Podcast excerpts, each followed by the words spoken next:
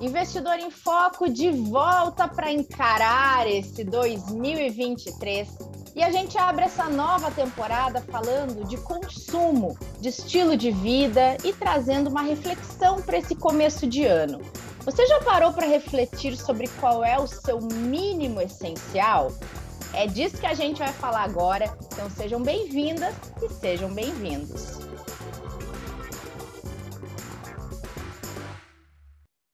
Sejam bem-vindos vocês também, Ana e Martim. Como estão? Estava com saudades depois desse recesso. É, esse sabaticão, né? Estamos aqui né? de volta. Final de pois é, é isso aí. De volta aí com, com energias aí. Bom ano pra gente. Bom ano para todos pro... nós mesmos e para é todos um... que nos ouvem também, né? É um ano para os fortes e preparados, como eu já falei antes. Muito bom. Bom, a gente tem convidados hoje. A gente chamou aqui um casal de videomakers cheio de boas histórias para contar. A Diana Bocara e o Léo Longo. Eles têm um perfil no Instagram para quem quiser seguir, chamado Couple of Things. E eles são nômades há mais de sete anos já transformaram em lar mais de 50 lugares diferentes mundo afora, mas a casa deles mesmo está dentro de uma mala de 23 quilos para cada um. Essa vida de nômades deu para eles aí muito significado e rendeu um livro recém-lançado chamado Mínimo Essencial, que é o assunto do nosso podcast. Então, Diana e Léo, prazer ter vocês aqui. Sejam muito bem-vindos para essa nossa conversa e para essa nossa abertura do ano aqui.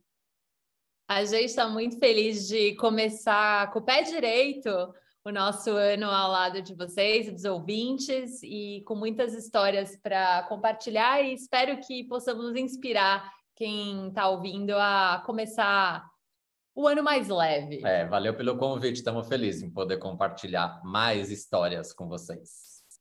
Maravilhosos. Eu, inclusive, queria pegar uma das principais reflexões que vocês trazem no livro, que daqui a pouquinho a gente vai falar mais deles, mas para abrir a nossa conversa, para entender aqui de todo mundo qual que é o mínimo essencial de cada um. Vocês já pararam para refletir nisso? A Ana fala muito aqui com a gente sobre o que, que é o seu suficiente, né, Ana? Eu acho que é, é um conceito um pouco parecido. O Léo e a Diana vão explicar um pouco mais isso para a gente. Mas qual é o de vocês? Vocês já refletiram? Nossa, é difícil, hein? Essa é, é, é a pergunta é, que eu acho que todo mundo, no, no fundo, se faz, né? Mas como a gente acaba tendo tantas influências externas, esse nosso mínimo, o que a gente acredita que seja o nosso mínimo essencial, acaba sendo borrado com essas influências, porque a gente acaba né, é, incorporando coisas que muitas vezes não fazem muita diferença na vida da gente, mas que não deixam de ser importantes. É, Para mim, o, o, essencial, de verdade, é, é, o, é, o, poder escolher. Gente, eu acho que nada liberta mais do que você ter condições de poder escolher. E aí a escolha está muito associada ao tamanho do pacote que você carrega, né? Quando ela me falou da mala de 23 quilos, eu vou sair de férias ainda no final desse mês, é, eu tô até com vergonha, né? Porque eu vou ter que, eu vou para uma viagem de 10 dias, eu tenho que levar uma mala, uma mochilinha de mão depois desse episódio aqui. Mas eu acho que é muito poder escolher. É, eu acho que quanto mais você acumula, menos te dá a possibilidade de escolha, porque esse acúmulo muitas vezes custa caro, é, para ser mantido. Esse acúmulo te faz ter apego a coisas que muitas vezes não são relevantes. É, então, eu acho que realmente é uma pergunta difícil e que ela sempre tem que ser feita. Acho que não é uma coisa que a gente define hoje para sempre, mas que ela precisa ser revisitada com certa frequência. É, eu acho que é isso, Ana. Acho que você colocou bastante bem. Eu não parei também para pensar qual seria o, o, o, meu mínimo, mas de fato eu concordo que a gente vai se acostumando com algumas coisas, com algum estilo de vida, e muitas vezes fica depois difícil de você se desfazer. Tem a questão aí da própria aversão a perdas, que é muito descrita dentro das finanças comportamentais, né? Então, quando você tem algum padrão, você passa por alguma dificuldade para se adaptar, eventualmente se desfazer, reduzir algum tipo de, custo, de, de custo que, que você tinha. Mas a impressão que eu tenho, e acho que para mim vai ficar claro durante essa conversa, o mínimo necessário deve ser muito, muito abaixo do que muita gente pensa, muito, provavelmente muito abaixo daquilo que eu imagino também, né?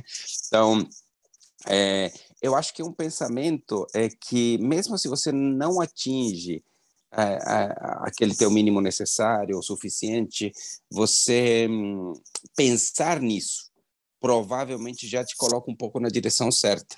Né? Você tentar pensar e provocar o que que você é, está consumindo, ou quais hábitos, ou quais coisas que você comprou de fato ou que você costuma comprar, de fato não são necessários, de fato não te agregam valor. Acho que o simples fato de refletir e pensar constantemente sobre isso ajuda muito, tá? Muito legal. E acho que uma, um ponto interessante que, que o livro aborda bastante é sobre essa reflexão de que o mínimo essencial não tem a ver com insuficiência, né? Com algo que está faltando porque vocês entendem que determinado nível de posses e de consumo é considerado um mínimo. Não tem que estar atrelado a faltar algo e ter algo escasso, mas sim a coisas que sejam suficientes de fato para os valores e para o tipo de vida que cada pessoa ela quer ter e ela almeja, né? E eu queria entender de vocês, Diana e Léo, o que, que é esse mínimo essencial? Como é que vocês descobriram é, isso na vida de vocês e, e, e me parece que são valores muito estruturados para vocês hoje, depois desses sete anos percorrendo, é, é, entender é, esse modo de vida que vocês adotaram, né? É, acho que primeiro de tudo vale recordar um pouco de como a gente chega nesse termo, é, que tanto a Diana quanto eu, a gente fez carreira na indústria da televisão a gente era freelancers, eu diretor, Diana produtora e roteirista, e teve um momento dessa jornada é, na televisão que a gente sentiu necessidade de fazer um projeto autoral, de fazer um projeto em que a gente falasse é, dos nossos valores, das nossas ideologias de vida. Isso foi em 2015, quando a gente decidiu filmar nossa primeira série juntos, chamada Volta ao Mundo em 80 Videoclipes. Basicamente, essa série era uma proposta da gente ser a primeira equipe de filmagem a filmar uma série global de videoclipes. A nossa, o nosso planejamento era passar 18 meses na estrada consecutivos, filmando com uma banda diferente pelo mundo a cada semana. 80 bandas em 18 meses. Só que para fazer essa série acontecer, a gente precisava de recursos financeiros. E não conseguindo toda a quantidade de recurso que a gente precisava, a gente olhou para o lugar onde a gente dormia, para o lugar onde a gente comia, para o lugar onde a gente assistia televisão, é, e começou a olhar naqueles objetos da casa que a gente morava e as reservas financeiras que a gente tinha no banco uma possibilidade de financiar esse projeto. Então, foi uma decisão, como sonho de fazer esse projeto era tão latente, tão forte, tão incontrolável, a gente decidiu se desfazer de tudo para é, bancar esse projeto. E para passar 18 meses na estrada, a gente decidiu então ficar, viver, passar a viver com duas malas cada um, porque a gente precisava ter é, a gente precisava ser leve, a gente precisava ter mobilidade. Então a gente decidiu não ter nada no Brasil e passar esses 18 meses na estrada. E aí, enfim, a gente fez todo esse projeto, ele virou uma série de TV, é, e a gente gostou desse estilo de vida, de viver com tudo que a gente tem dentro de um par de malas. E a gente percebeu que a que o fato de ter menos coisa tinha impactado muito, não só a forma com que a gente se relaciona com o que a gente tem, mas os nossos valores e os nossos relacionamentos também. Então a gente decidiu continuar vivendo assim, mesmo terminando o projeto, é, a gente decidiu que a nossa casa seria realmente a nossa mala e que o mundo seria o nosso jardim, podemos assim dizer. É, o mais legal é que assim, não foi um objetivo de vida ter pouco, ser minimalista, ser nômade. Foi a ferramenta que a gente encontrou para realizar um sonho profissional, um sonho artístico de filmar a própria série. E a gente viu nesses recursos algo brilhante, porque a gente descobriu muito mais coisas por trás deles. E é sobre isso que a gente fala é, no livro e o mínimo essencial. Então, se fosse resumir, mínimo essencial é um conceito moral, é um conceito político, é um conceito social de saber o que é indispensável para a gente poder é, viver. E eu acho que, e o que a gente fala bastante no livro também, é que o mínimo essencial é diferente para cada um, né? A Ana falou uma coisa, a Rê falou outra, o Martim falou outra, e para cada um a gente, e acho que é uma autoanálise para que a gente possa refletir sobre o que realmente a gente precisa para viver bem, para estar bem. E assim, para mim, eu acho que é, são duas coisas que se complementam, o mundo material e o mundo espiritual. Então, tem algumas coisas materiais que para mim são essenciais, que é, é diferente do Léo, que ele não precisa, ele não, para ele não é essencial, mas para mim é. E, e, tem a questão espiritual. Eu acho que as duas juntas elas formam o conceito do mínimo essencial, sabe? É. Olha, Ana, Tô aqui. Eu ia falar, a Ana tá muda, mas não tá no mudo. Não tô, não tô, não tô muda, muda mesmo. Não, é, é, interessante, né? Porque eu acho que um ponto importante que vocês trazem é essa questão de onde partiu a ideia. Então, na verdade, foi algo que vocês fizeram para realizar um projeto, eu achei isso sensacional. É, e no fim é o que muita gente fala é, para as pessoas quando elas estão pensando num planejamento, qual é o seu objetivo e qual é, é. o esforço o, o, e quais são as renúncias que você tem que fazer para aquele objetivo se tornar realidade. É, então, eu acho que essa é, é uma lição que é uma lição tão básica e que ela está aqui né, no, no, na história de vocês materializada de um jeito que, o, que no fim, sempre o sonho é, é um sonho de realizar de crescer algo, né? E vocês, com essa renúncia que vocês fizeram para realizar o objetivo, vocês fizeram ao contrário, vocês descobriram que pode ser muito menor, muito mais simples, muito mais leve isso. Então, eu achei, por isso que eu fiquei muda, tá? Não é... estava com o microfone travado, não. É, eu, eu, também sabia, né? Cheguei a algumas conclusões parecidas com a tua, porque lá, o essencial que eu entendo em vocês é a realização do sonho. Né? Uhum. Parece que todo o restante, todo o restante é acessório. A forma, né, a redução, o tamanho da mala, é tudo ferramenta, né? A essência era ir atrás daquele sonho, né? Então, acho que isso também é uma, uma lição muito bonita, tá? Muito legal. Fiquei, adorei a, o início aqui da nossa conversa. Tá, e aí, uma curiosidade... Desculpa, vai lá. Não, pode falar, pode falar. Eu vou falar depois. Não uma... Tá bom. eu sempre tenho uma curiosidade e fiquei com ela depois de ler o livro, porque aqui a gente fala muito sobre planejamento financeiro. E a gente tenta trazer o planejamento financeiro numa linha de que ele tem que ser adaptável à realidade das pessoas e não o contrário, né? Eu, eu preciso entender qual é o meu estilo de vida ou o estilo de vida que eu valorizo ou estou confortável em ter, a minha receita, meus objetivos e tentar fazer um, um, equilíbrio desses, dessas variáveis todas. E eu queria entender um pouquinho como é o de vocês. Vocês uh, têm aí essa, essa mobilidade grande a cada alguns meses, entender onde vocês vão querer morar, vocês moram em várias moedas, e, e é isso é incrível, essa liberdade que vocês têm de conseguir é, escolher de novo, né? O que a gente sempre fala que acho que tem tudo a ver com o que vocês trazem, que é o poder de escolher o que fazer. E eu queria entender um pouquinho como é esse planejamento, como é que vocês se organizam é, a partir das rendas que vocês têm para escolher onde morar, para decidir quanto gastar, é, como é que se, se lida com o recurso, pensando que vocês não têm um emprego fixo, um lugar fixo, as despesas mudam, né? Tudo muda. Eu acho que o que a Ana começou o episódio falando é, é algo muito importante, assim, né? O fato da gente poder escolher.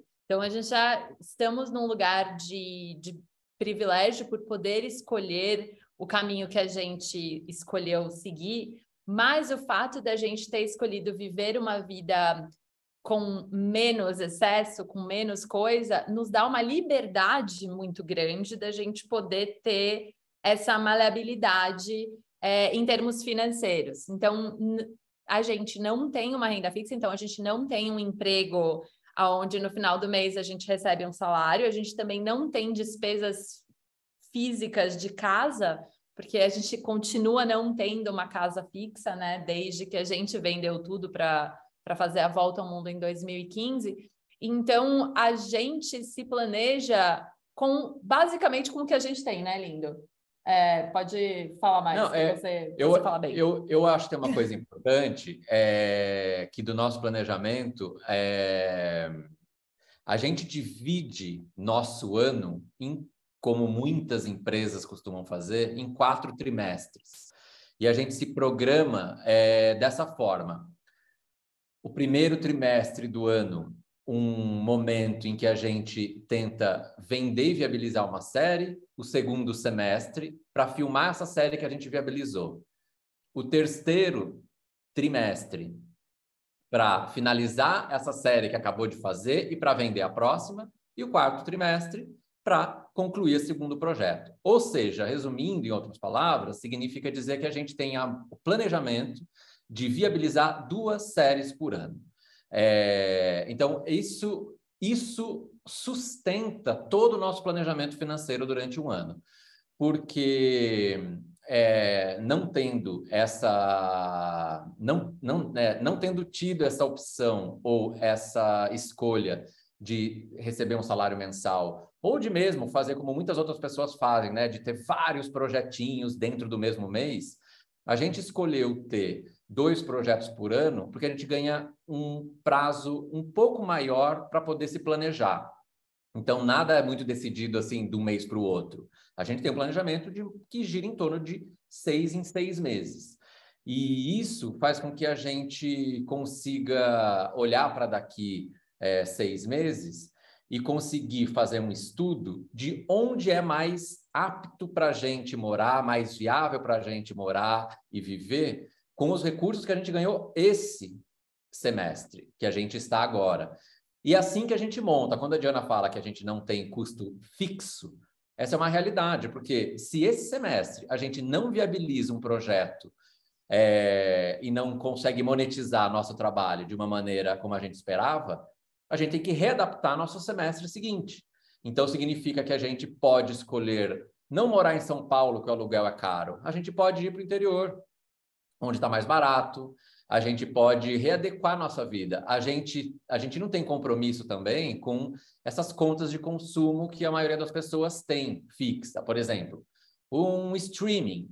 Se esse mês a gente está num Airbnb que tem, a gente tem. Se no mês seguinte a gente não consegue pagar por um por uma acomodação que tenha, a gente não tem. E tá tudo certo. E a gente vive muito bem com essa questão, né, amor? É, eu acho que também uma coisa que nós, como seres humanos, a gente acaba se acostumando é com o excesso. Então, a gente se acostuma a sair, comprar uma coisinha no supermercado, a pedir um delivery, a comprar uma roupa nova. E ao refazer, a, ao replanejar, de certa forma, a maneira com que a gente vive, é, essas coisas acabaram sendo dispensáveis ou não essenciais para gente. Então, se num mês a gente está com um orçamento mais enxuto, porque a gente vive com a gente estipula orçamentos que a gente pode gastar dentro do mês, então a gente não vai sair para jantar uma vez por mês. Esse mês a gente vai realmente só cozinhar em casa. A gente vai sempre adequando os nossos gastos baseado no, no que a gente tem de, de verba para aquele mês. É, e não o contrário. Ah, que vida eu quero ter, que estrutura de vida eu quero ter, então eu vou ter que trabalhar ou arranjar trabalhos que paguem esse custo de vida que eu quero ter. Não, para gente é o contrário. É o que vocês estavam falando e elogiando, é, essa nossa decisão de ter preterido sonho ao invés do contrário. É, para a gente viver o sonho, a gente é, repensa o consumo, porque isso faz com que seja possível viver cada hora num lugar, cada hora numa moeda, é, com essa liberdade de ir e vir.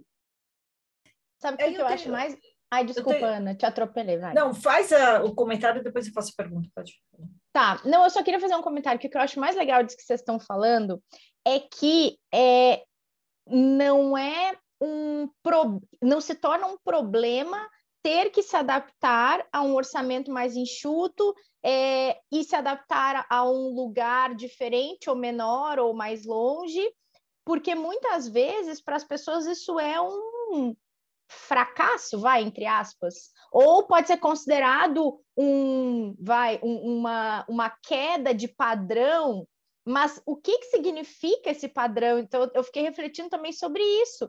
É, é, essa, a, essa capacidade de adaptação, ela não se torna um problema, um fracasso, uma queda, nada disso. Ela se torna um momento que vai ser diferente do outro, vai ser diferente do outro. É. E vai lá, Ana. Depois eu queria trazer também um ponto sobre a questão do, do ter e do, e do usar coisas. Mas, é, mas a minha, minha pergunta, comentário, era exatamente em cima disso que você trouxe, porque é o seguinte: quando vocês relatam isso, vocês estão relatando, no fim, a vida de muita gente. Só que a vida de muita gente que não escolheu isso. Ela ger, essas pessoas gerem a escassez por uma necessidade, não por uma escolha. É, e aí qual é a diferença? É que a escolha é algo que não é penoso, que não é visto como uma derrota, não é visto como de fato uma escolha de estilo de vida, porque talvez vocês pudessem ter uma coisa diferente, mas vocês escolheram ter isso. E quando a gente olha para a maior parte das pessoas que tem que gerir a escassez financeira e elas não conseguem fazer essa mudança de chave, aí, como você mesmo citou, né, Diana, o essencial para cada um é muito único, é muito particular. A gente, é, tempos atrás, fez né, um, um, debate sobre isso, né, sobre as escolhas, o que, que é a riqueza para cada um. A riqueza está muito relacionada a, a, a fatores individuais. Então, para mim, isso é muito interessante como vocês gerem isso, que é a realidade de muita gente, de gerir a renda e receita no curtíssimo prazo por, pela escassez, mas a diferença de vocês é que vocês escolheram para isso. Aí a minha pergunta, se é que eu posso emendar uma aqui, é como é que vocês pensam esse um pouco do futuro? Porque no fim existem coisas práticas, né, que a gente tem que acabar pensando mesmo. É, possivelmente, né, mesmo que vocês saibam e consigam lidar com essa escassez, deve haver um colchão aí em algum lugar, né? Deve ter aí, como a Renata falou, vocês moram em muitas moedas, tem que ter um planejamento adicional nesse sentido, e mesmo no futuro, né? Como é que vocês se pensam daqui é, um, um, alguns anos, por exemplo? É, eu é assim, a gente é, Vou, vou começar a resposta, na verdade, trazendo um pouco para mim. Quando eu é, trabalhava como diretor é, em televisão, até 2014, 2015, eu fazia e conseguia ter essa ideia de planejamento para o meu futuro com mais tranquilidade. Eu tinha um salário fixo, é, mensal, e eu sabia que daquilo eu conseguia guardar tanto e eu fazia isso. É, quando a gente decidiu, então, juntos fazer esse projeto, é, esse, essa primeira série ou entrar nessa vida de artistas independentes e empreendedores autônomos, a gente se viu na necessidade de fazer um investimento próprio para conseguir alavancar esse negócio. É, e a gente olhou para as nossas reservas financeiras, que, que, poderia de alguma maneira ser a garantia é, para o futuro de um apartamento, de uma aposentadoria, e a gente olhou para aquilo como investimento. Nesses quase oito anos já trabalhando dessa forma, a gente, óbvio que a cada série, a cada ano, a cada projeto, a gente é, tenta olhar para eles é, no sentido de, do quanto a gente consegue reservar e salvar de dinheiro para a gente ir garantindo um, é, uma garantia no banco, uma poupança, enfim. É, só que nesses oito anos, a gente tem percebido que a gente não tem conseguido. A pandemia, por exemplo, foi um momento em que a gente teve que usar parte dos recursos que estavam guardados, a gente lida com isso. Trabalhar com arte, é, por mais que seja uma escolha, é uma estrada penosa, porque é um mercado em que a gente tem pouquíssimas garantias é, é um mercado muito instável. Às vezes a gente consegue vender, às vezes a gente não consegue vender o que a gente tem de projeto. Então, trabalhar com essa instabilidade é algo que a gente tem que estar preparado. É, e foi uma escolha que a gente, então, por mais privilégio que seja essa escolha, é, uma, é algo que a gente tem que lidar com as consequências. Então, nesses oito anos, a gente não conseguiu, de fato, fazer uma reserva legal, que a gente fale assim, caramba, a gente está garantindo o nosso futuro, mas a gente está tentando. E aí é preciso ter também é, um pouco de, de consciência e responsabilidade. No momento em que a gente tem hoje energia para criar projeto, sair vender, a gente está tudo bem. Agora, o dia em que não tivermos mais essa energia e não tivermos lá na conta uma garantia de alguma maneira de um futuro mais tranquilo e saudável, a gente tem que falar assim, então tá, então a gente precisa abandonar isso para adotar isso. De novo, quando as renúncias, né? As é, renúncias, mas... é isso. Mas fazendo isso de uma maneira propositiva, otimista, porque é por um bem no futuro. Então não é assim, ai, sofrendo. Não, a gente durante oito anos, dez anos, quinze anos fizemos o que queríamos. Agora a gente, para garantir um futuro mais saudável, a gente vai fazer isso. E tem várias e várias outras possibilidades que a gente tem, às vezes, até em paralelo, em fazer projetos uhum. culturais, é, para, de repente, ampliar essa, essa, essas rendas que a gente tem, né? Diversificar fonte de renda é algo que está no nosso radar, isso é importante. Muito legal. Eu tenho duas perguntas aqui. É, a, a, a, primeira é como vocês lidam com questões de câmbio, tá? de moeda, né? Se vocês já tiveram alguma dificuldade por conta de, de, de, de, mudanças de taxa de câmbio que atrapalharam os planos, ou como que vocês lidam, lidam com isso. E a outra é se em algum momento vocês sentiram assim alguma falta, alguma necessidade. Puxa vida, o meu mínimo essencial está aqui na mala, mas puxa vida, bem que a gente devia ter isso aqui, não sei das quantas, a gente vendeu. Teve algum caso nesse sentido, não? Uma recaída? É, não, ou é, faltou aquela coisa. Senti falta. Falou, faltou aquela coisa, o essencial ainda precisava disso. Tipo, sei lá, alguma coisa assim. Olha, bom, sobre as moedas, a gente é, vive errando e acertando e aprendendo com os erros e entendendo como fazer melhor da próxima vez. Né? Na nossa primeira, no nosso primeiro projeto, que foi a Volta ao Mundo em 80 videoclipes, a gente foi passando muito perrengue por diferentes motivos, às vezes era língua, às vezes era dificuldade de encontrar taxa de câmbio, tem país que aceita cartão, tem país que só aceita dinheiro, é, então a gente passou muito perrengue lá. É, e aí a gente foi aprendendo com esses perrengues e numa segunda é, volta ao mundo que a gente deu, a gente já sabia um pouco melhor como lidar com isso, né? Eu acho que depende muito do, do projeto que a gente está fazendo e da proposta que a gente uh, tem é, em cada lugar. Então, esse ano a gente, por exemplo, a gente foi morar na França. A gente passou três meses é, numa cidadezinha pequenininha, perto de uma hora de Paris, mais ou menos. E a gente fez as nossas contas, colocou um orçamento para gente e a gente falou: vamos levar em euro, vamos levar esse dinheiro em euro. Foi uma decisão nossa é, e a gente gastou 90% só em euro. Porque a gente estava tudo mudando tanto é, o valor do euro que a gente falou: ah, vamos comprar o euro assim e vamos dessa forma foi um, uma, uma tentativa que, de certa forma, deu certo, né? Porque ele oscilou muito ao longo do, do, do começo do ano. Então, a gente fez isso. A gente tinha, sei lá, tantos euros para gastar por dia e cessar, como diríamos em francês, né? Uhum. É, então, em cada, acho que varia muito de, de projeto para projeto. Muitas vezes a gente foca todos os gastos no cartão de crédito do Léo, para acumular pontos, para a gente ter o seguro de viagem no cartão de crédito. Então, são, é, são é, estratégias diferentes para cada momento de vida e para cada viagem que a gente faz, sabe, Martim? Acho uhum. que eu respondi muito bem a sua pergunta, mas é mais ou menos assim. Não, mas é legal. Boa, boa.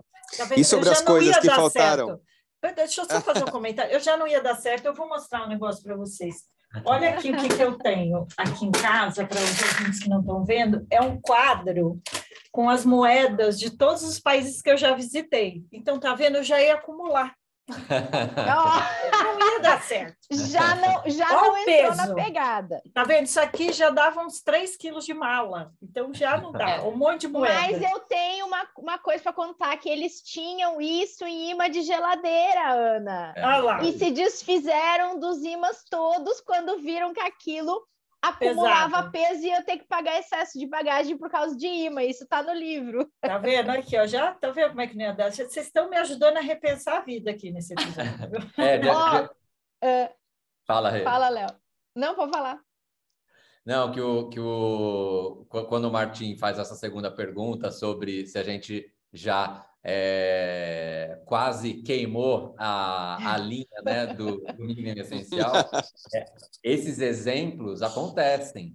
As, é, hoje acontecem menos, mas, mas já aconteceram mais no, no passado, que é esse, às vezes, queima a linha pelo comportamento automático, automatizado do consumo, então, por exemplo, é, no nosso primeiro projeto, A Volta ao Mundo e 80 Videoclipes, é, no primeiro destino que a gente foi, que foi Portugal, a gente foi pesar a mala na hora de ir para o aeroporto e viu que ela estava mais pesada do que deveria estar. E a gente falou assim, caramba, as, as peças de roupa são as mesmas, como assim? E a gente abriu em busca dessa é, do, do, do, motivo. Do né? impostor né? da mala. É, do excesso. e a gente descobriu justamente o que a Rê falou, que foram imãs de geladeira que a gente tinha comprado lá. E a gente tinha falado assim: ah, vamos comprar um imã de geladeira em cada lugar que a gente for. Só que assim, naquele 80 momento. Imãs. É, naquele é. momento a gente se ligou que falou assim: caramba, por que, que a gente está comprando imã de geladeira? Nem geladeira a gente tem mais. Maravilhosa essa história. Essa história é maravilhosa. Porque, e foi nesse momento que a gente se ligou o quanto o nosso consumo é está automatizado, né, gente? Total. É, existe uma diferença que também foi algo que eu, que eu vou responder a sua segunda pergunta, Martim, que foi algo que me transformou completamente, foi quando num momento onde eu estava há quase há mais de um ano com as mesmas roupas, usando todos os dias uma, uma o que tinha na minha mala é, e não mais tudo que tinha no meu guarda-roupa.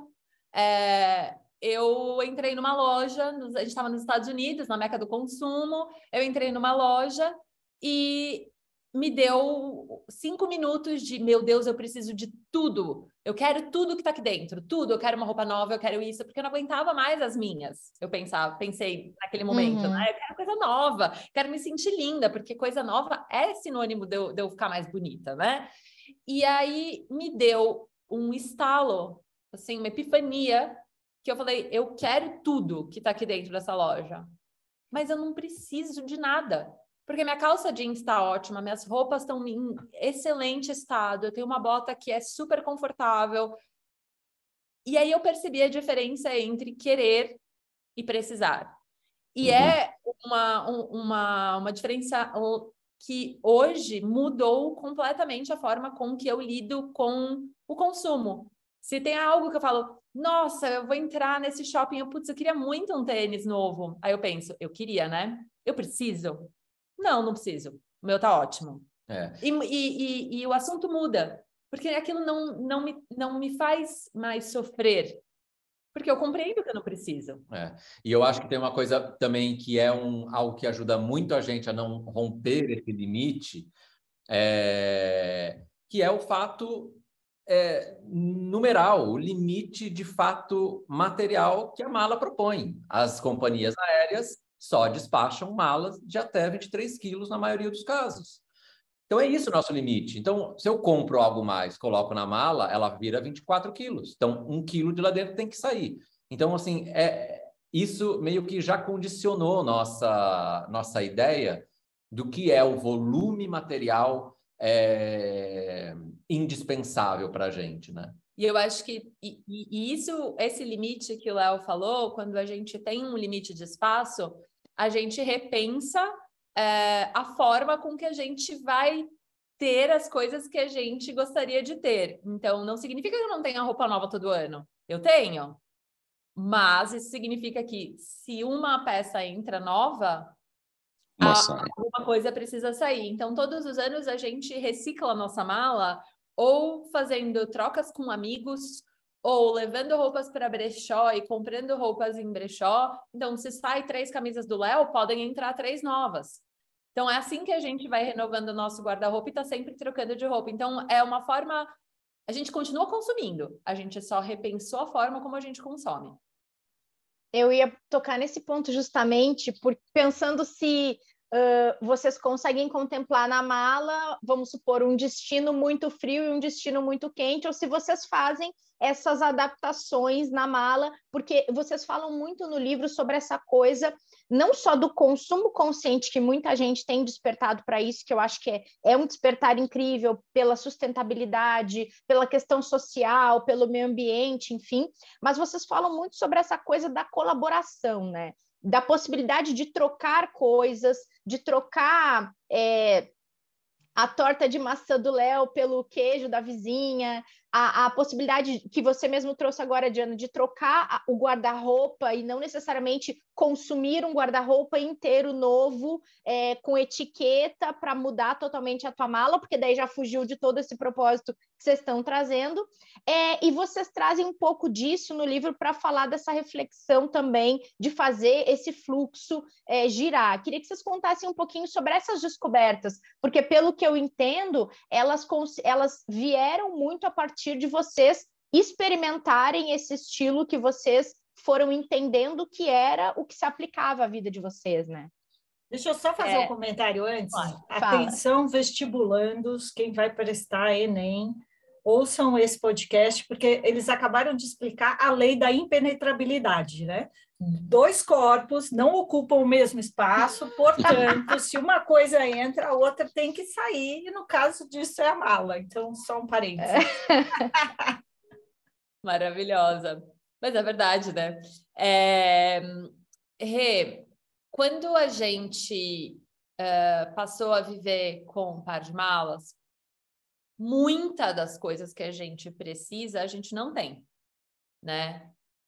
E a gente passou a perceber que, independente da casa que a gente está ou do que tem na nossa mala, ao nosso redor existem pessoas. E quando a gente passou a perceber que muitas vezes a solução para os nossos problemas não está nas coisas, e sim nas pessoas, foi como se tivesse virado uma chavinha para a gente. E, e nos abriu uma, um, uma porta, um portal, para que a gente conseguisse ter coisas que a gente não consegue carregar com a gente. Então, é, e, e essas trocas não geram só uh, a conquista de algo que eu preciso, né? Mas geram, nascem, né? É, germinam-se relações entre as pessoas. E então a gente vem aprendendo ao longo desses oito, quase oito anos, é, com, vivendo com um par de malas, que quando a gente está aberto a pedir, a se relacionar, a falar com pessoas que a gente não conhece, a gente ganha muito mais do que a gente estava buscando, né? É, então, então é, a questão da economia colaborativa e da economia compartilhada entraram de uma maneira avassaladora na nossa estrutura de vida. Então, é, carro, a gente não tem, a gente aluga, pega emprestado. Casa, a gente aluga por plataformas de economia compartilhada e colaborativa, como Airbnb, por exemplo. É, é, câmera, a mesma coisa, existem serviços uhum. de locação, existem serviços de é, troca, de empréstimo. E para roupa, por exemplo, a gente utiliza um site que permite trocas ou venda e compra de produtos usados. Então, assim, hoje a gente tem uma.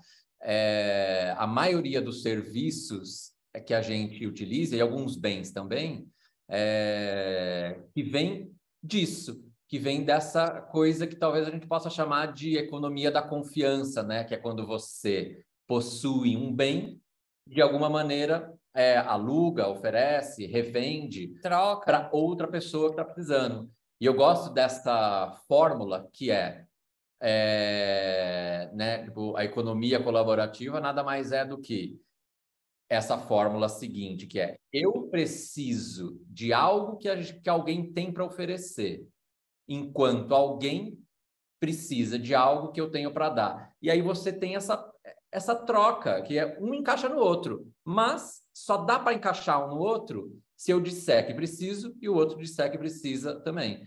E aí é isso que essas plataformas fazem, né? Então, e elas, e elas ajudam bastante com que a gente consiga é, ter menos, né? Não ter em excesso. Eu acho que, e, de certa forma, a forma com, uh, certa forma, a maneira com que a gente vive no dia a dia é um espelho dos projetos que a gente tem feito ao longo dos anos, porque tudo começou lá atrás com a volta ao mundo, que a gente não tinha verba, grana para contratar pessoas para trabalhar para gente.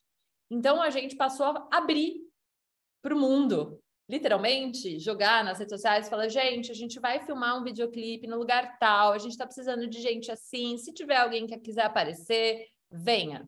E, a, e começaram, e a gente começou a perceber que o fato de não ter uma moeda inclusa dentro do pacote do, da, da participação do videoclipe trazia um ganho que a gente raramente via nos nossos sets de gravação normais, né? Onde todo mundo ganha cachê.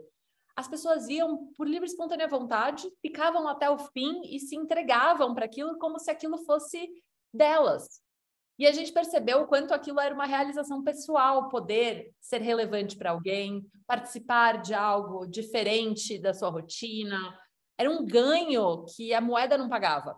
Óbvio, todos precisamos de dinheiro para sobreviver, mas tem coisas que a gente pode ganhar que não são palpáveis né? Então, e isso vem permeando os nossos projetos todos. A gente faz projetos colaborativos, convida pessoas para participar. A gente entrega o que a gente tem para oferecer, né? O nosso know-how em filmar, em contar histórias, e as pessoas trazem o que podem oferecer. É como se fosse aquela mesa de jantar que cada um traz um prato.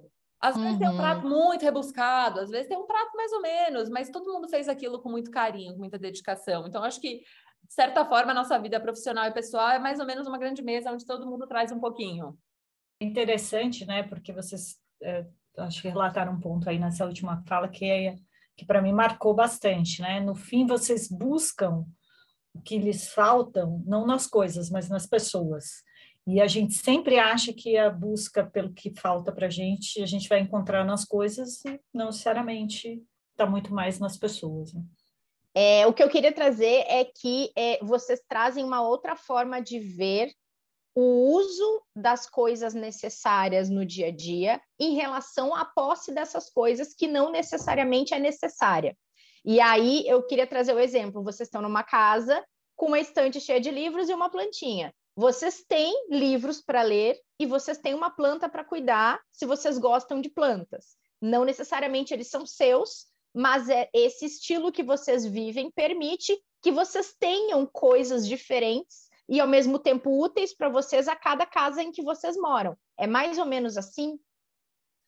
É, e, e eu acho que além de tê-las é, livros, plantas disponíveis, a gente tem responsabilidade por elas. Né? Porque por estar aqui, a gente tem que cuidar bem dessa casa. E a gente cuida como se fosse nossa, de fato. Né? É, quando a gente está aqui, a gente não tem outro lugar para ir. Essa é a nossa casa. A gente não deixou outro lugar vazio e veio para cá e isso é temporário. Não, aqui é a nossa casa, porque não tem outro lugar que vocês possam nos encontrar a não ser aqui. Então, então eu acho que é, tem, tem uma história muito legal que a gente viveu é, no, no, no Chile, a gente, a gente saiu, a gente estava gravando uma série e saiu caminhar pelo lago, é, não lembro se era, acho que era o Lago Vila Rica, era eu o Lago acho. Vila Rica. Era. E aí, é... e aí a gente viu uma van paradinha no, na, na beira do lago, escrito é, alugo caiaque, alguma coisa assim. A gente, aquilo chamou nossa atenção, a gente bateu na porta e saiu de lá um chileno chamado Julio, e o Julio, ele, ele falou que vivia ali dentro, aquela era a casa dele. E a gente ficou lá conversando tal. Aí, de repente, algo chamou a atenção da Diana, que foi, ele entrou na van, saiu com um saquinho plástico e começou a colher lixo ao redor da van inteira. Aí... Enquanto estava conversando com a gente, como se fosse a coisa mais normal do mundo, né? Então ele estava coletando as coisas. E uh, né, latinha, bituca, que as pessoas tinham deixado por ali. E aí a gente perguntou para ele, falou, por que, que você está fazendo isso? Por que, que você está pegando as coisas? Ele falou, porque isso aqui é o meu quintal. Não é minha culpa que está sujo, mas é minha responsabilidade cuidar.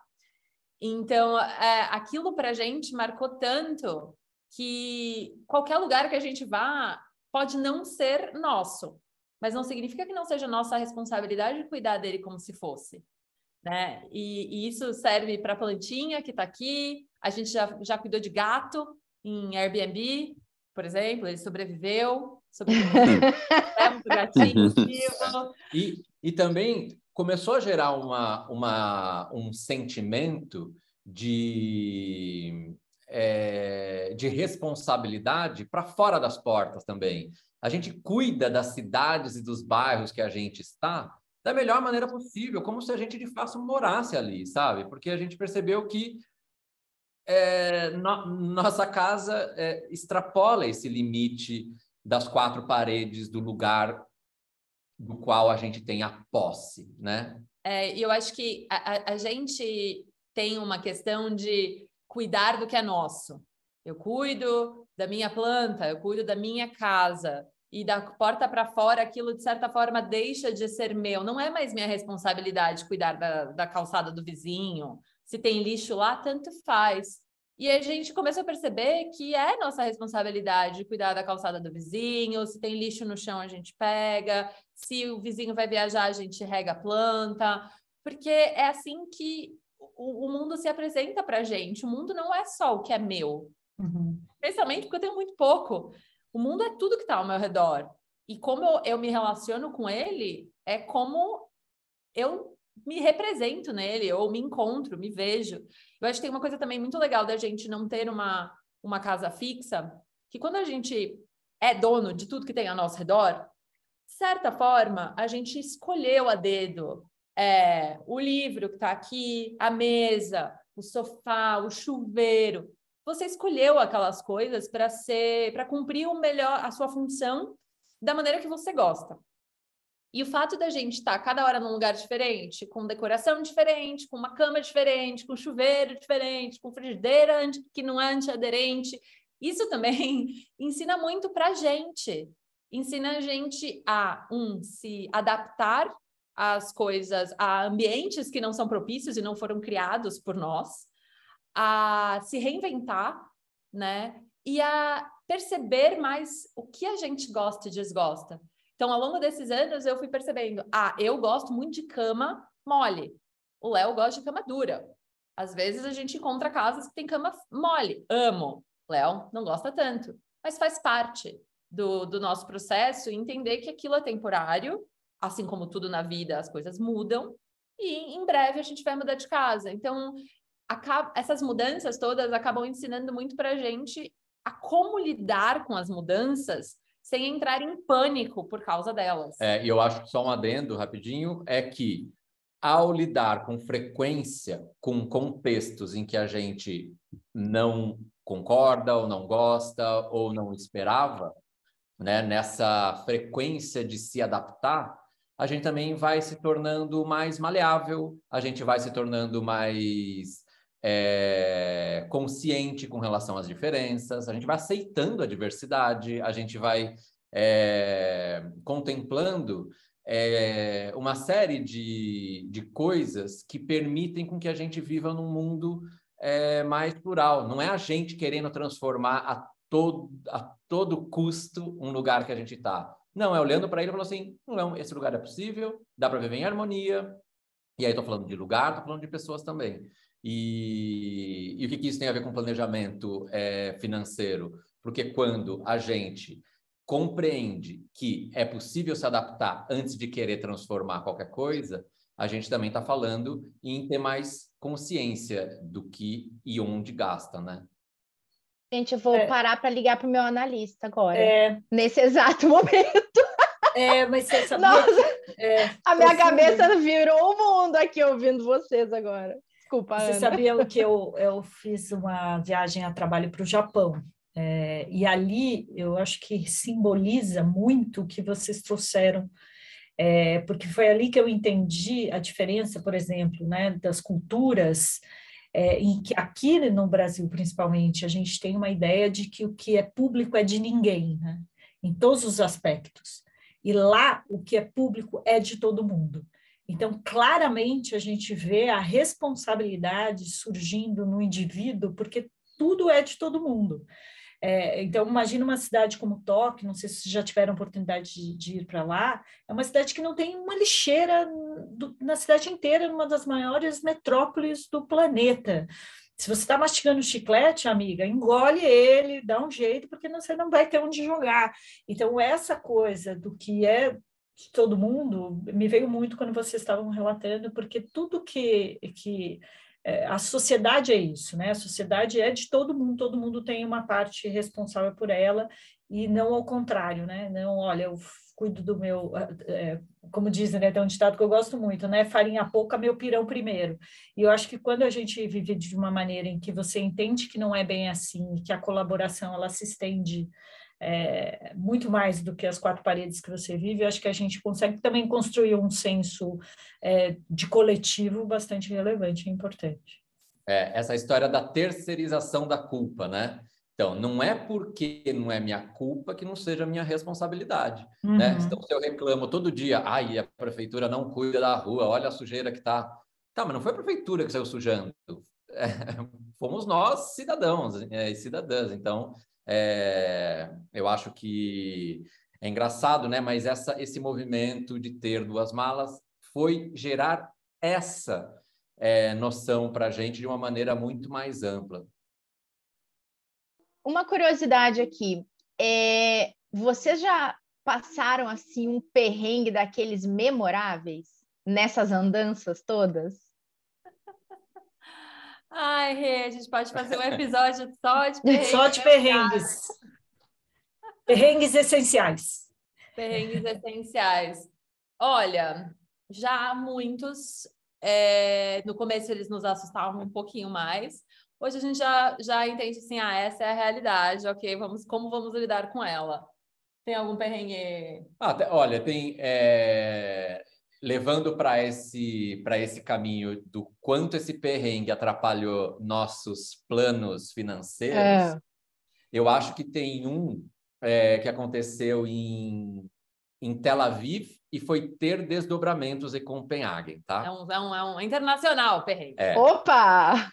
Eu, eu tava. O que, que eu tava comendo? Ah, não sabemos exatamente, não lembramos exatamente o que Léo estava comendo. Léo com... estava comendo algo. É, eu estava comendo alguma coisa em Tel Aviv e eu senti que meu dente é, trincou, alguma coisa assim. Mas na hora eu fui no espelho do banheiro para ver e não tinha nada. Aí, quando eu cheguei em Copenhague, a gente passou três dias depois, né? Três dias depois, chegando em Copenhague, meu dente caiu. É. E aí, aí a gente falei assim, bom, dente caiu, preciso ir numa, numa dentista. Eu achei essa profissional é, lá e ela foi, fez um, uma análise e falou assim, olha, seu dente quebrou, a gente precisa fazer uma é, coroa para o seu dente. É engraçado, né? Porque a moeda, a moeda da Dinamarca é a coroa dinamarquesa, né? Então, isso virou Pegou uma moeda. É, claro, é, exato. Cobriu o buraquinho. E aí ela fez o orçamento e o, e o valor dessa, não é prótese, né? É esse, é essa coroa tava, era, ia dar uns 6 mil reais super uhum. legal para o nosso rolê. E só fazendo uhum. um parênteses, a gente estava indo de um lugar para o outro porque estávamos filmando uma das nossas séries é, em 2019 que se chama What If Collab, que está no Amazon Prime Video, já fazendo o jabá. Como é que chama? What If Collab. né? Que é a ideia de e se colaboração pudesse uhum. mudar o mundo. Eu já assisti alguns, Ana, vale a pena. Legal. Ela é super bonita. E a gente estava gravando, então a gente tinha só 10 dias em cada cidade. Então era tudo muito rápido. Então quebrou em Tel Aviv, a gente tinha poucos dias para resolver em Copenhague. Não é que a gente estava morando lá a longo prazo. Ah, é. sim. E, e a gente estava com um orçamento desse projeto super justo. Então esse essa despesa de 6 mil reais poderia atrapalhar demais nossa vida para concluir esse projeto no fim desses três meses planejados de viagem. É...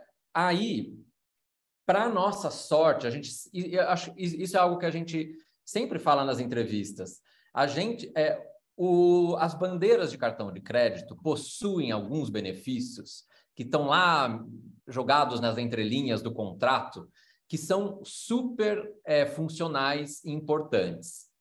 Como, por exemplo, o assistência viagem. A seguro viagem. Esse, é, assistência viagem. E aí, a gente, antes de sair para fazer esse projeto, eu acionei, e você aciona com uma ligação ou com um e-mail, eu acionei e deixei lá guardado. Falei, beleza, se acontecer alguma coisa, eu não preciso me preocupar. Só que aí, é... quando aconteceu esse problema, a gente ligou na é, para a bandeira de cartão de crédito, perguntando como, como, como era. Ele falou assim: ah, vocês têm que fazer o investimento para depois recuperar, a gente reembolsa uhum. vocês. Falei assim, tá bom, então a gente fez isso. Só que quando a gente voltou, fiz o tratamento, tô com a minha coroa dinamarquesa. Dinamarquesa, A pessoa não é qualquer coisa, né? É, Pagou a coroa em coroas dinamarquesa. É. E aí, quando eu voltei para o Brasil, quando a gente voltou para o Brasil, eu fiz o pedido é, ele foi negado pela primeira vez, porque eu tinha errado uma, uma nomenclatura do procedimento que havia sido feito. Não. E aí eu entrei com recurso e consegui. É... Então, assim, isso teria ferrado com o nosso planejamento é, do projeto. Só que por ter nos é, preparado antecipadamente, isso acabou não virando um. Então, eu acho que esse é um, é um caso que tinha tudo para ser um perrengue e ser, de fato, algo que poderia limitar a gravação da nossa série. Muito drástico. Sim. Acabou não sendo. Tem um, uma pergunta lá, Martim. Se, se ele não tiver alguma agora, eu vou fazer uma que tu faria. Não, pode Martim. fazer, pode fazer, vai. Se quando vocês conseguem vocês deixam uma gordurinha no orçamento daquele trimestre como uma reserva de emergência trimestral para essas essas coisas super inesperadas que acontecem e que podem ter um impacto talvez é, no resto do planejamento. De certa forma, sim. sim. A gente tem, a gente tem o, o, o dinheiro da, das coisas que a gente não prevê.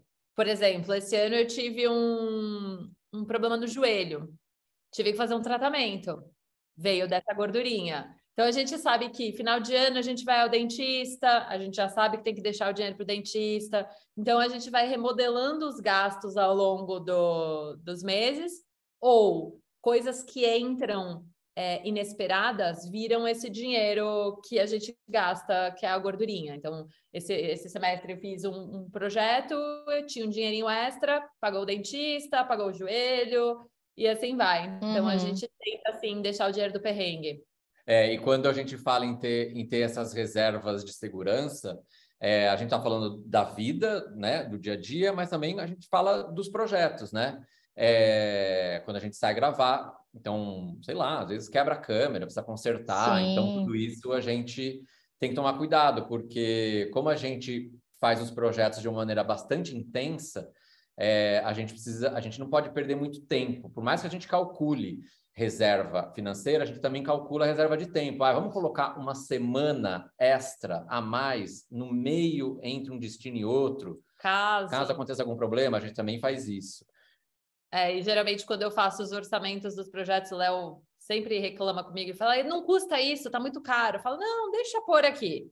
Deixa pôr um pouquinho mais caro esse orçamento, desse lugar, dessa coisa, porque vai que acontece alguma coisa. Então, pelo menos tem uma, umas gordurinhas dentro do orçamento. Eu sempre, né, a gente faz uma planilha para todos os projetos que a gente faz, uma planilha é, de orçamento. E outra coisa que a gente também faz é a gente tem aplicativos de que a gente vai colocando todos os nossos gastos para saber o quanto a gente está gastando por mês, quanto gastou de alimentação, quanto gastou de transporte, para na hora de onde a gente tem que cortar, a gente fala, putz, a gente precisa diminuir ali, diminuir aqui. Então a gente também tem essa, acho que fica muito claro quando você precisa fazer cortes, quando você tem, consegue visualizar aonde está o problema, é mais fácil de você cortar do que quando você não faz a menor ideia de onde está indo o seu dinheiro. Sim. Olha... Eu tenho mais uma pergunta aqui. É, queria saber como foi. Bom, vocês falam que estão nessa vida faz oito anos, né? Pelo, pelo que eu, que eu entendi. É, como foi a vida durante a pandemia? Quanto impactou os projetos? Como como é que vocês se lidaram? Imagino que até as próprias é, reservas ou algumas coisas, alguns negócios que vocês tinham é, pensado que iam fazer acabaram não sendo realizados. Como é que foi essa época aí? A gente, como todo mundo, né, fomos, a gente foi pego de surpresa, porque era um ano que a gente tinha acabado, 2019, o fim de 2019, quando a pandemia começa a estourar na China, foi o mês que a gente acabou de filmar nossa série What If Collab, essa que a Diana falou que está no Prime Video. E o planejamento para 2020 era o seguinte: filmar a segunda temporada e começar a filmar essa segunda temporada é, durante a participação nossa num, num, num, dos maiores eventos de inovação e criatividade do mundo, que era o South by Southwest, em uhum. Austin, Estados Unidos, onde a gente tinha sido selecionado como palestrantes oficiais. Uhum. E, e aí a gente tinha programado tudo isso, é, a gente tinha vendido, inclusive, uma, uma ação para para ser feita lá. Para ser feita lá.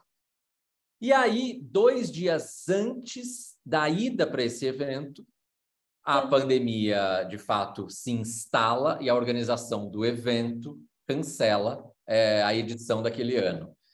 E aí a gente falou assim: tá, a gente então não vai mais conseguir filmar essa série esse ano.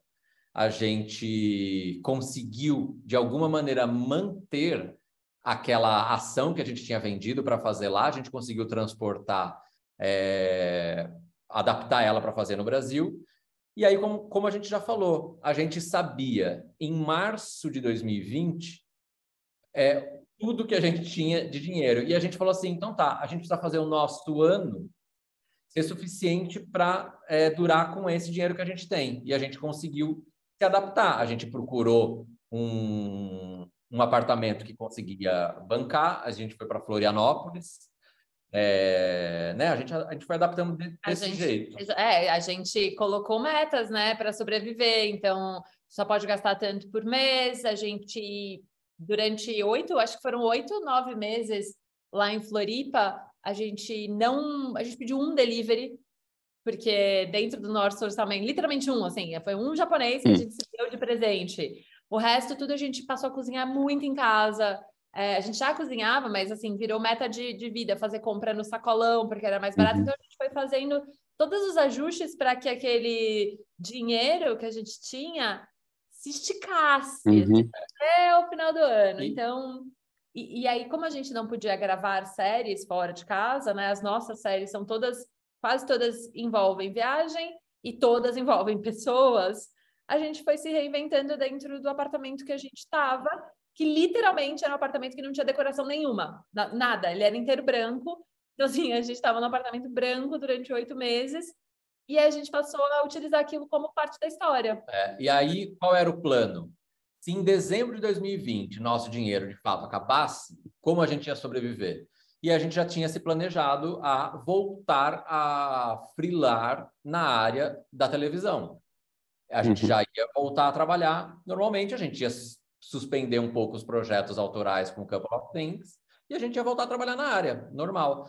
Só que, no fim daquele ano, o, governo, a, a, o Congresso Nacional viabilizou um edital de é, ajuda e investimento na área da cultura, que foi a Lei Aldir Blanc. A gente inscreveu um projeto foi contemplado. E aí, em 2021, a gente tinha, então, é, recursos para sobreviver. Essa foi mais ou menos a jornada da nossa pandemia. Interessante. Muito legal. É. Martinha, Foi difícil para todos, né? Não. Oh, muito. Ah, é, foi. Muito difícil. Vocês têm algum ponto? Senão eu vou fazer o último, que a gente já está aqui no maior episódio do ano e o ano recém começou. Não, olha, é que a gente papo. fala muito, gente. Se é. deixar, a gente fica aqui, ó, falando. Tem que cortar, Não, gente. Não, mas tá super legal, imagina. Tá, eu vou lá então. Uh, fala, Léo. Não, não, eu só, só, só um ponto, porque eu não sei, eu não sei quantas das pessoas que estão ouvindo a gente são empreendedores ou empreendedoras independentes, autônomas, mas tem algo que é fundamental para a gente conseguir ter continuado é, a viver dessa forma, que é os nossos sonhos cabem dentro das nossas habilidades. O que, que eu quero dizer com isso? Quando a gente cria um projeto ou uma série muito abrangente, que a gente não dê conta de realizar, significa que a gente vai ter mais propensão a ter é, investimentos imprevisíveis. Então, quando a gente fala assim, vamos gravar uma série no segundo semestre, a gente tenta criar séries que a gente dê conta de fazer, que a gente tenha habilidade para fazer, porque isso evita com que a gente se encontre nessas situações e, ah, tivemos a ideia de fazer isso. Ah, mas a gente não sabe fazer. Ah, então precisa contratar alguém para fazer. Então uhum. a gente uhum. a gente tem sempre esse cuidado. Eu acho que isso é super importante. Ser independente e ser autônomo significa também ter noção e consciência das habilidades é, que possui. Ou, se não ter, passar a ter, né? A gente não sabia editar vídeos antes de fazer a primeira série. A gente aprendeu a fazer. E aí a gente consegue suprir essa necessidade dentro da realização da série dessa forma. Então, acho que isso é uma dica que eu acho super importante deixar. Nossa, sensacional, muito bom. Eu tenho uma pergunta é, de fechamento, que eu estava pensando aqui quando a gente fez outro dia um exercício, eu e a Ana, numa live, que trazia muito essa reflexão sobre o que para cada um representa riqueza, quais são os sonhos das pessoas se eles precisam ou não de dinheiro para serem realizados. E aí, pensando assim, que uh, talvez, sendo muito generalista, mas talvez a maioria das pessoas ela atrele pelo menos um sonho dela ou um motivo de realização a algo que ela precisa ter, é, seja, ah, meu sonho é ter uma casa, meus, mesmo que o propósito não seja só a casa, mas seja o que ela te te proporciona. Meu sonho é ter um carro, mesmo que o propósito seja eu quero desbravar o Brasil de carro, mas eu preciso daquele carro.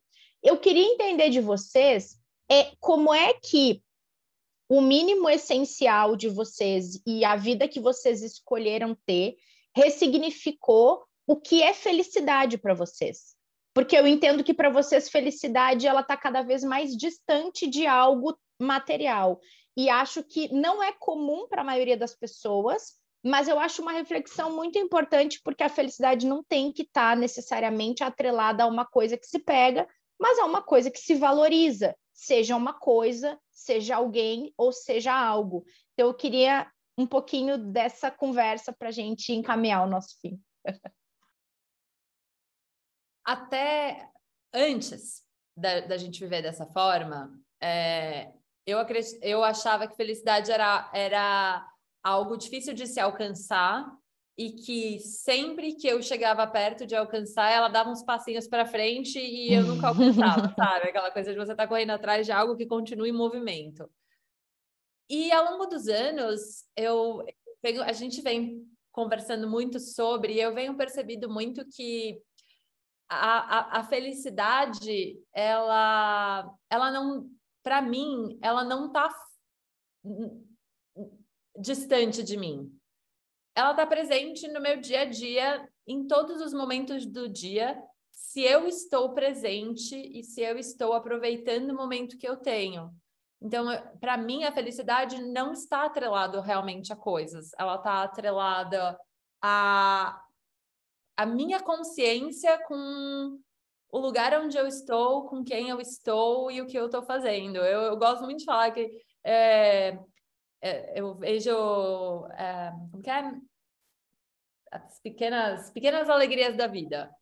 Uhum. Para mim, o meu dia ela é, ele é composto, eu tento buscar isso, né? Não é uma positividade tóxica, como a gente brinca de vez em quando, falar, ah, mas muito positividade tóxica. Não é, eu tento buscar pequenas alegrias nas pequenas coisas que eu faço. Então, seja sair para fazer um exercício de manhã, sair para correr ou fazer uma yoga, isso me faz muito bem. Então, eu já, já começo o dia insuportavelmente feliz, porque eu comecei o dia fazendo algo que me faz bem. Tô lavando a louça. Tem uma coisa que eu odeio fazer, por exemplo, esticar a roupa no varal. Odeio fazer isso. É, eu consegui enxergar uma coisa muito bonita naquilo, que é, caramba, eu tenho roupas para, para colocar no varal. Isso fez com que eu mudasse a dinâmica daquela cena que eu não gosto de realizar, é, que é pendurar roupas no varal. Poxa, tenho um monte de roupa para pendurar no varal. É valioso isso. Então, eu acho que a felicidade, ela não está nas coisas, ela está na forma com que a gente enxerga a vida como ela é. Porque a vida, ela é né? As coisas acontecem, a gente querendo ou não. Agora, como a gente vai enxergar e lidar com as coisas que acontecem, não cabe ao Léo, não cabe a vocês, cabe a mim olhar e achar incrível ou achar aquilo algo realmente catastrófico. Né? É, é como eu é, é a maneira com que eu vejo o mundo. Isso me faz muito feliz. Posso dizer que sou uma pessoa feliz, trabalho com o que eu gosto, tem milhões de perrengues, a gente lida com eles, a gente está sempre correndo atrás do rabo para conseguir viabilizar projeto e, e, sobreviver com a grana que a gente tem. Mas olhando, poxa, tenho saúde, tenho, sabe? Às vezes parece uhum. muito muito simples e até ingênuo e poliana, mas é, é, não é? A felicidade ela é muito mais acessível do que a gente coloca ela como meta. Quero ser feliz em 2023. Você consegue ser feliz hoje? Você não precisa ser feliz em 2023 hoje, no primeiro dia do ano, segundo dia do ano, dá para ser? Como você consegue fazer com que esse dia seja essencial, seja válido? Porque amanhã a gente nem sabe se vai estar aqui. Então, hoje, por que não fazer valer a pena? Então, meu, esse é o meu monólogo de felicidade. Agora eu passo a palavra para o Léo. Amei, amei! É. é. porque no fim as coisas são como elas são, a diferença é como a gente as encara, né? Eu costumo falar isso sempre, eu acho que é, é isso que você trouxe, muito legal. E Léo, qual é a sua? Ó, depois dessa, hein? Ó a responsa. Não, eu, eu, eu, eu encerraria essa, essa resposta é, usando um pouco do que a Ana falou no começo, é, que é essa história da liberdade, da, do poder de escolha. É, a gente, é, ou eu, é, me encontro feliz quando eu tenho a possibilidade de ter um objetivo e perseguir esse objetivo. É... Então, por exemplo, quando a gente tem uma meta, um sonho, a gente sai do lugar em que está para poder realizá-lo. E quando a gente sai desse lugar, a gente se encontra em outro lugar para ver as pessoas de uma maneira por um outro ponto de vista, para ver a gente de um outro ponto de vista, para ver os problemas com outro ponto de vista. Quando a gente sai para viabilizar um sonho ou um objetivo, a gente entende que as portas fechadas fazem parte do trajeto, que a gente precisa buscar e caminhar um pouco mais até achar uma porta aberta.